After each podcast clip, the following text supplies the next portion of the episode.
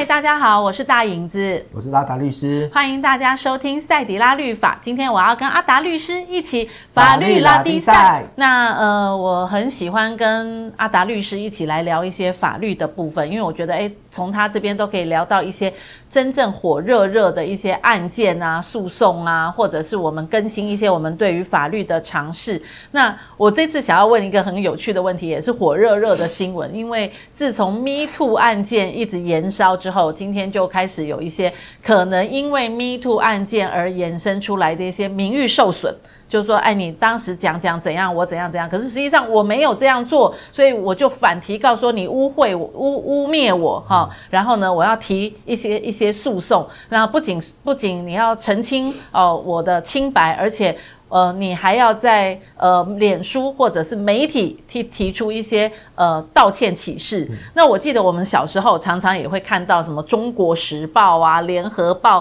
会有半版的新闻哈。那呃本人因为呃剽窃了谁谁谁的发明，或者是本人因为口舌呃污污秽污污蔑了谁谁谁的一个名誉，好在此声明哦那个呃的声呃不登出什么道歉启事。半版文章，对对对，好，所以那这个案子，我想问的就是说，当我们呃，因为可能觉得名誉受损之后，我提出说，哎，我要我要要求一个金额的赔偿之外，我来要求你必须在一些公开媒体、脸书或者是报章杂志。杂志上提出一个叫做道歉启事，可是这个现在道歉启事好像是一个违宪的一个法律的一个 呃提出的案子。那我觉得，诶，这个好像有点颠覆我们小时候的认知。所以在这件事情上面，我要请阿达律师来跟我们讲一下，这个为什么变违宪呢？嗯，我我觉得我们就是先从就是这一次艺人，因为他有委托律师，嗯，就是做出一个声明。那声明的部分，第一个当然是说，呃，否认就是呃，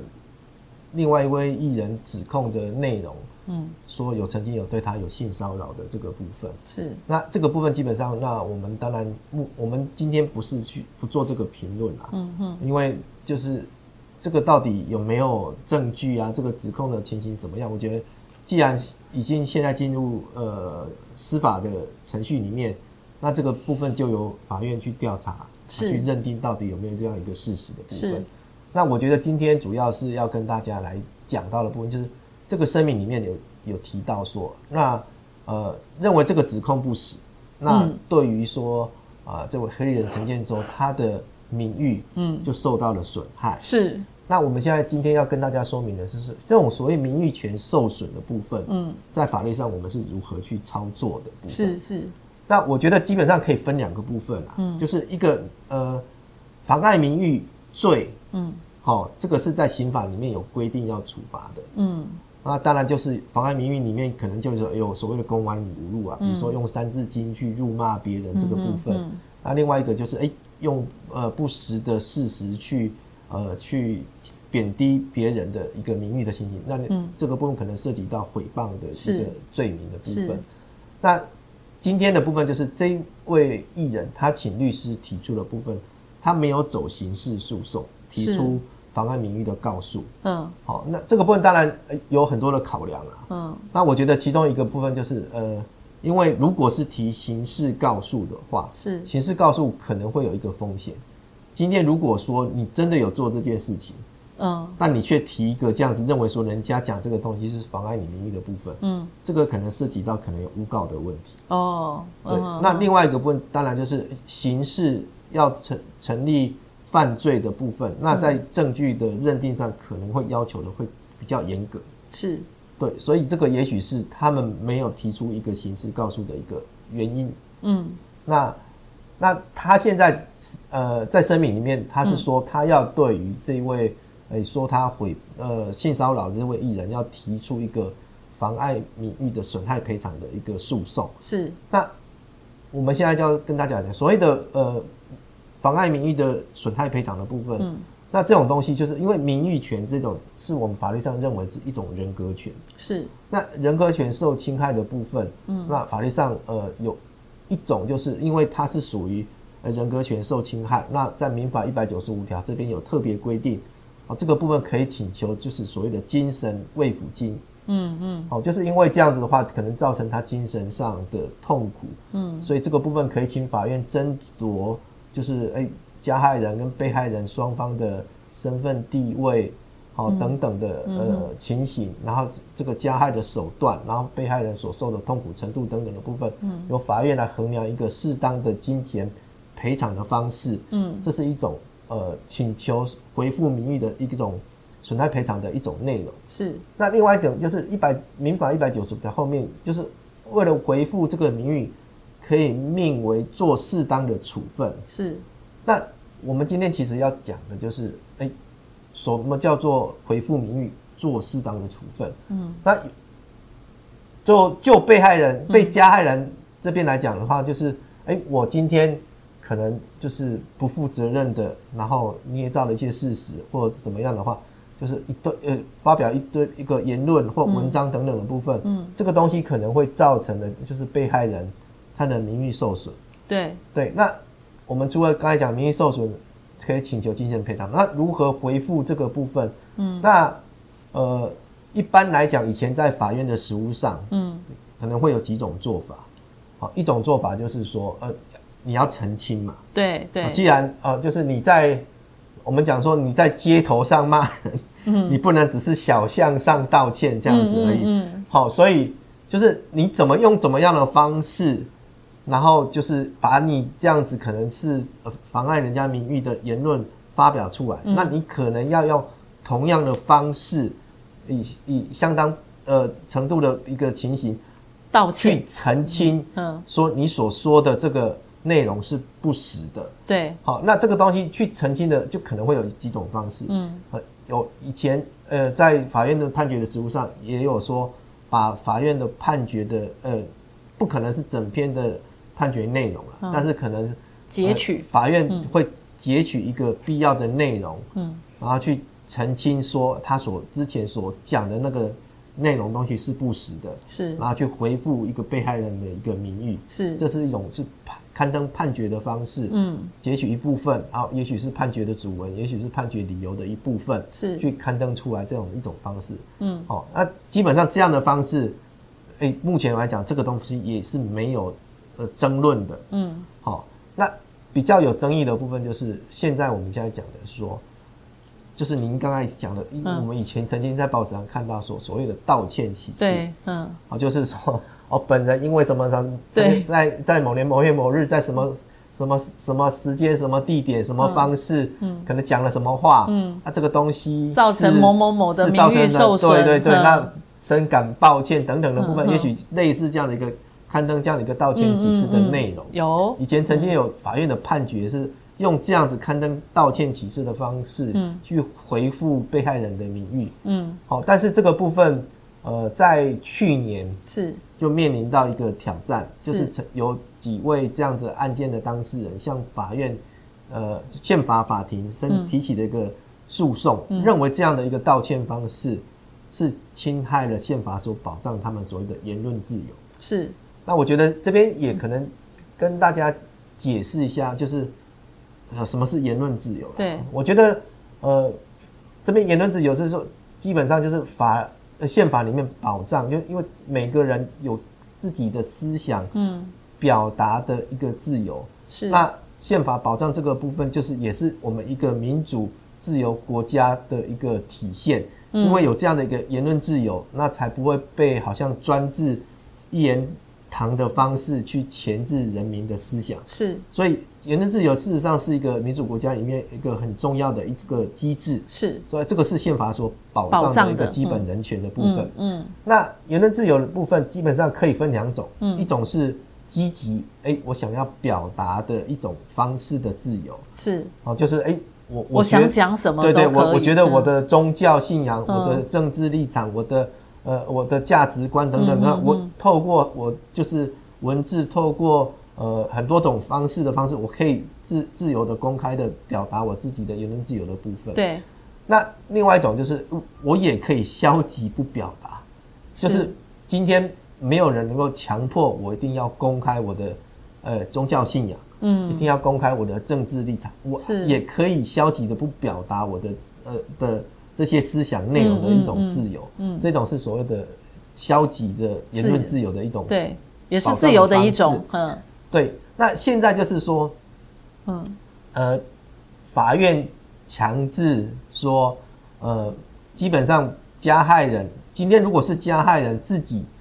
诚心觉得自己做错事了，是。他自愿表达道歉，因为我们觉得基本上这也是一个很好的方式，是。但是如果说，哎、欸，今天加害人来讲，他即使法院认为说你所说的，呃，这个言论是不对的，嗯、已经妨害到人家的自由了，但是他基本上他还是没有道歉的意思啊。对、哦，因为我们今天我们讲的所谓损害赔偿这个民事诉讼里面，基本上它的呃原理在于恢复损害的部分，是、嗯、它不是在惩罚加害人。对，我们今天讲的惩罚加惩罚加害人，另外我们另外一种讲刑法，另外有刑法的处罚的问题。那我们今天讲的只是民事损害赔偿的部分，是它的立法用意不再是在惩罚加害人。嗯，所以今天如果说加害人基本上，即使他知觉得他知道了，法院判决他，你这个言论是错的，你这样子破坏人家的名誉，好，那你应该是要负呃回复原状。负损害赔偿的责任等等，嗯、但是他还是认为说，我就不想道歉嘛。嗯，哦，但是法院今天就是强制是认为说，你不当不想道歉没关系，那由呃被害人用强制执行的方式，嗯，然后以呃加害人的费用去刊登在一个呃由法院认可的一个文字里面，嗯，去表达说这个加害人道歉的意思，嗯，这个来讲说是不是这个东西是？适当的，嗯，好，那呃，在宪法法庭的一个判决里面认为说，这个部分是违反了一个比例原则的情形，嗯、因为这个已经超出了当时民事在回复名誉的一个制度设计上的一个目的，嗯，而而强加在一个就是加害人这个部分，他强制他做一个侵害他呃这个言论自由的一种方式去表达，做这样的一个回复原状的一种。行为，那宪法法庭认定说这个东西是违宪的，嗯，好，所以呃，既然宪法法庭。呃，因为这个是，这是哪时候的判决？觉得说这是违宪。一百一十一年，就是去年，去年上半年的时候。所以其实也算是火热的这一两年，应该是已经差不多有一年了。嗯嗯嗯。所以颠覆我们以前的想法，就是啊，如果说我今天呃，我真的也是呃，造成别人的名誉受损，所以我们就刊登登报或什么道道歉启事。以前是有这样子的状况，而且以前这个状况还变成是法官判决说，哎，你必须要去登报对他道歉。那现在是法官。也没有资格，也没有也没有办，因为这是违宪的，也没有办法做出这样的一个判决，对不对？对，因为我我们宪法法庭基本上是等于是终审，嗯，最后的一个认定是。那宪法法庭判决下，基本上就是所有的各层各级法院都要遵守，对，否则你的判决可能就是违背法律的。嗯嗯嗯。所以这样判决下来，基本上目前在实务上来讲，就没有就是看到说。还有像以前类似法院判决要求要登报道歉这样的情形，对对对。那我那这这件来讲，就是我觉得、嗯、呃之前不知道啦，就是律师刊登这个声明上可能有点没有注意到说，哎、嗯，宪法法庭的判决已经有有变更了以前的法院实务的一种做法，还仍然说在这个声明里面说要求这个。这个对方要在他的脸书上刊登一个道歉的启事，是，那这个部分可能就在目前的